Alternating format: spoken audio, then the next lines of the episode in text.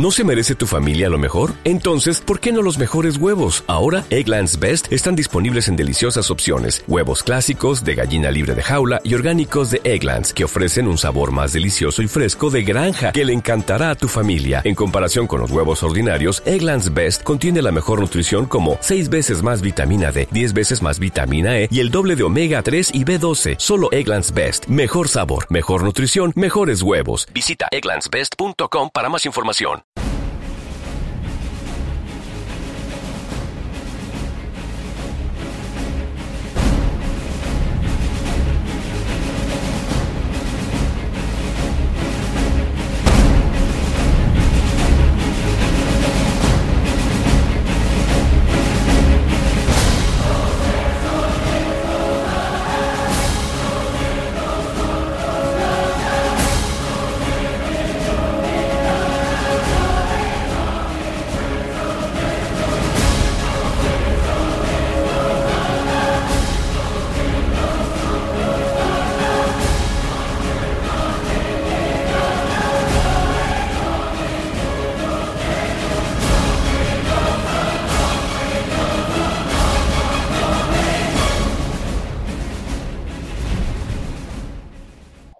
Bienvenidos a esta quinta parte de nuestra serie Poderes sin Límites. Soy Naxus y hoy quiero continuar con este capítulo que está dedicado a reflexionar un poco sobre la teoría del caos y sobre diferentes maneras de enfrentar tu realidad.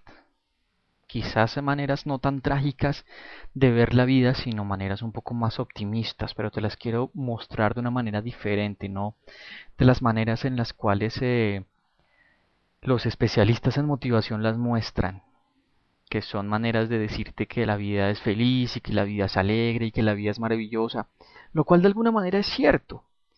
Pero si tú contrastas eso con lo que ves diariamente en los noticieros y las cosas que incluso han pasado en tu vida con personas cercanas, no resulta tan fácil comerse ese cuento.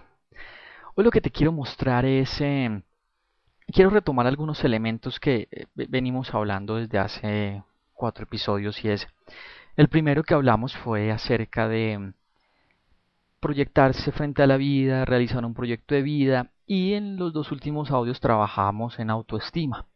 Concretamente en el último tratábamos de construir a través de herramientas de programación neurolingüística una manera más poderosa de visualizarte porque como te contaba me he encontrado que el gran problema en general de las personas es que no nos aceptamos tal como somos. Y cuando tenemos defectos y reconocemos los defectos que poseemos, no hacemos nada por cambiarlos, nos paralizamos, porque a veces somos muy renuentes al cambio. Porque como te contaba, hay ciertas partes de nuestro inconsciente que están a favor de que sigamos en las mismas. Y no solamente nuestro inconsciente, amigos, familiares, personas muy cercanas a nosotros desean que nos quedemos cómo estamos. Limitados, quejándonos, ese tipo de cosas. Así no lo digan. Pero una de las cosas más interesantes que, he visto en, en, mi recorrido y en el recorrido de otras personas que he acompañado como coach es que cuando alguien empieza a prosperar y cuando alguien empieza a tener éxito, ese éxito se, se convierte en una prueba tanto para él como para las personas que aún no tienen éxito. Es decir, me explico. Cuando alguien tiene éxito, ese éxito llega y lo prueba a él mismo para ver cómo su misma psicología reacciona frente a ese éxito. ¿Se podrá destruir con ese éxito? ¿O podrá sobrevivir a su propio éxito y triunfar? Ejemplos de personas que no han sobrevivido a su propio éxito hay muchos. Te contaré un par. Maradona.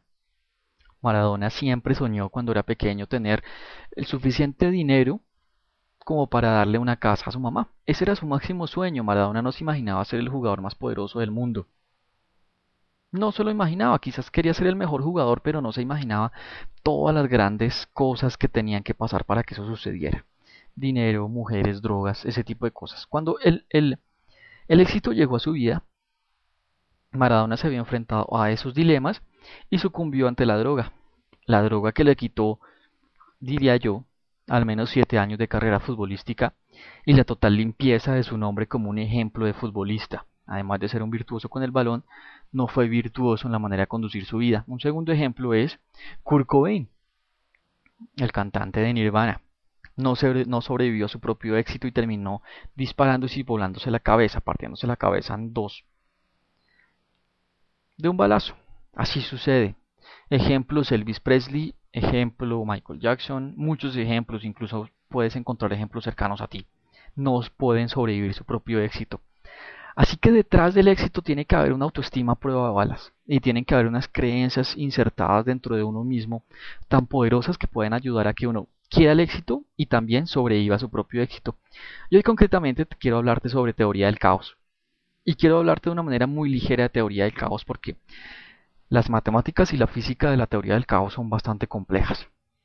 Y hay gente que dedica toda una vida a descifrarlas.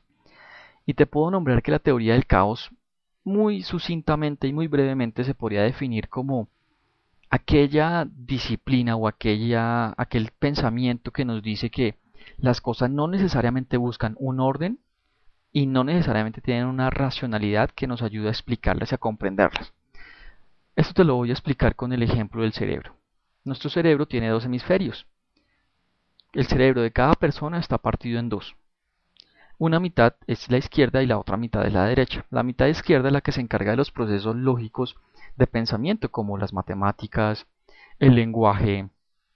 Es aquella parte que nos invita a buscarle orden al desorden. Es aquella parte que busca que limpiemos la casa. Es aquella parte que busca que las cosas nos combinen. Y aquella parte que le gustan los rituales, que le gustan que las cosas no cambien y que sigan igual. Los rituales tienen un valor intrínseco y el principito lo decía. El principito en la obra de Anthony Saint-Exupéry dice, los rituales son aquello que hacen que un día sea diferente de otro día. Los rituales hacen que las cosas no siempre sean iguales. Sin embargo, para el cerebro izquierdo el ritual es repetir una y otra vez las mismas cosas, de igual manera. Lo opuesto al cerebro izquierdo es el cerebro derecho. Es el cerebro que predominantemente manifiestan los artistas los músicos, los actores, los compositores, los publicistas. Un artista tiene predominancia de cerebro izquierdo que se manifiesta en gusto por la diferencia, gusto por arriesgarse y tomar eh, decisiones aunque no exista un soporte teórico que las respalde, gusto por eh, el cambio, gusto por lo creativo y la parte innovadora. Ambas partes del cerebro, como ves, son opuestas y se contradicen. En general uno debería tener de ambas, ¿no? Porque de hecho mucho cerebro derecho lleva un caos completo y mucho cerebro izquierdo lleva a la psicorrigidez o al trastorno obsesivo compulsivo, que en pocas palabras es la el miedo irracional a la suciedad y la búsqueda también irracional por la perfección. Si quieres un ejemplo de trastorno obsesivo compulsivo, puedes verte la película de Martin Scorsese llamada El aviador. El punto es el siguiente, la teoría del caos nos dice que no siempre vivimos en el orden y que el universo está regido por normas totalmente aleatorias e inciertas. Y nos dice algo muy interesante la teoría del caos y es que el impacto de lo que estamos haciendo puede ser mínimo y tú puedes creer que quizás estos audios son algo que pueda no impactar tu vida. O quizás puedes estar pensando que estamos hablando de cosas muy pequeñas cuando en realidad tu vida es mucho más compleja. Pero la teoría del caos nos dice que solamente basta un pequeño estímulo bien dirigido para que se sigan una serie de estímulos a la manera de un dominó que se va cayendo ficha tras ficha. Asimismo sucede cuando imprimimos un pequeño cambio con la, con la suficiente fuerza. Este pequeño cambio puede imprimir el cambio que necesitas en tu vida. Pequeñas acciones aplicadas de manera consistente pueden cambiar aquellas cosas que tú deseas cambiar. La pregunta es, ¿qué es aquello que deseas cambiar?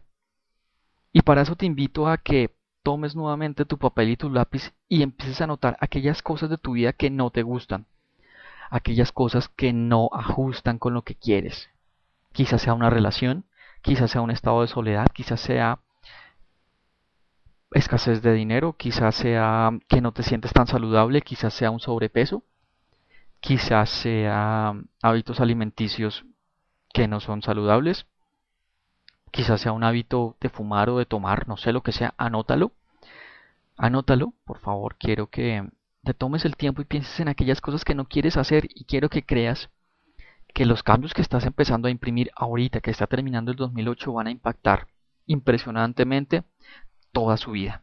Recuerda, pequeñas acciones generan efectos en cadena. Esta es una de las frases características de la teoría del caos y se ha denominado de manera muy simple el efecto mariposa, que es pieza clave dentro de la teoría del caos.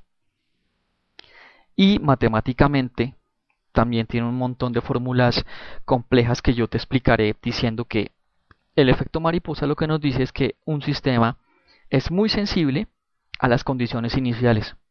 Es decir, que las reglas iniciales que pongas al juego y a tu juego interno van a ser aquellas que determinen tu éxito y tu fracaso. Con esto que te quiero decir, que nuevamente pequeños cambios hacen grandes diferencias en tu vida. Tres creencias claves he podido yo extractar de las lecturas que he hecho de la teoría del caos. La primera es que no estamos al control. No estamos al control por más ilusiones que nos hagamos de que tenemos todas las fichas puestas y que todo está dispuesto. Siempre habrá elementos de incertidumbre y de caos. Para más detalles de esto lo expliqué en mi post sobre el Joker. Quizás eh, luego retome el tema del guasón sobre cómo a veces las cosas se nos salen de las manos y aquellos que intentan controlar son los que más infelices son. Las cosas hay que dejarlas fluir y las cosas a veces toman rumbos más sabios de, de los que nosotros a veces creemos. Lo único que nosotros tenemos que hacer es poner dirección y enfoque. Y acaba algo. Muchas de las personas que se proponen objetivos de vida fracasan en un punto, y es el punto de la satisfacción. Porque se fijan como meta la propia meta y no el camino. Me explicaré mejor. Imagínate que tienes que hacer un viaje más largo. El viaje es por carretera. Y el viaje implica que te vas a demorar cerca de 5 horas en llegar a tu destino. Al demorarte 5 horas al llegar a tu destino, tú estás demasiado urgido por llegar a tu destino. Y el camino se te hace largo, extenso, cansón, dificultoso. Y no disfrutas el paisaje. Lo que la teoría del caos nos dice es que al andar en un proyecto de vida tienes que disfrutar el paisaje.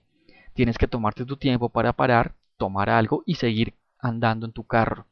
Tienes que tomarte el tiempo para asomarte por la ventana y ver cómo se divisan las montañas y el inmenso paisaje. Tienes que tomarte tiempo para bajarte, saludar a algún lugareño y preguntarle hacia dónde se dirige la carretera más cercana que te lleva a tu destino. El camino en sí mismo es el objetivo, no tanto la meta.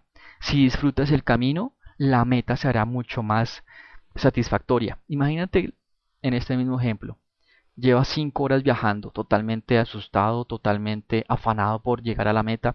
Y llegas a la meta y no era tan espectacular como te la imaginabas. ¿Por qué no era tan espectacular? Porque te hiciste un montón de expectativas que hicieron que no disfrutaras esas 5 horas de viaje y que esas expectativas fueran totalmente opacadas por una meta que era lo más normal de la vida. No era nada del otro mundo. ¿Por qué? Porque el objetivo está en la dirección y en el enfoque, en el camino, en esas cinco horas que tienes que recorrer hacia tu meta. Ese es el camino. Disfruta del camino. La meta empezará a parecer más atractiva conforme vayas recorriendo el camino. Si te disfrutaste tus cinco horas, cuando llegues a la meta, esa meta ahora sí que va a parecer mucho mejor. Entonces, si disfrutas más el camino, evitarás la decepción. Ok, esa es, es la primera creencia de la teoría del caos. La segunda teoría o creencia que nos inspira la teoría del caos es que necesitamos orientarnos a actuar con pasión y esfuerzo. ¿Cómo se genera la pasión? Con estados de energía poderosos. Mañana hablaré de estados de energía poderosos. ¿Cómo generar estados de energía?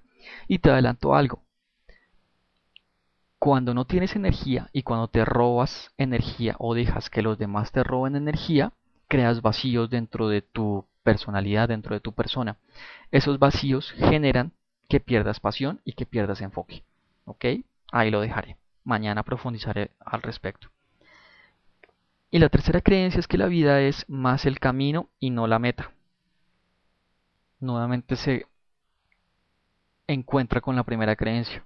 Disfruta el camino, disfruta el proceso. Ok, quizás tu objetivo sea tener una relación, tener más dinero, tener éxito, tener, eh, concretar un proyecto, graduarte.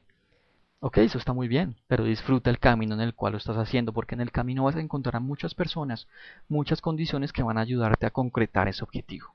Ok, quiero dejarte eh, hoy con estos contenidos. Mañana voy a hablar sobre dos temas interesantes, locura y energía.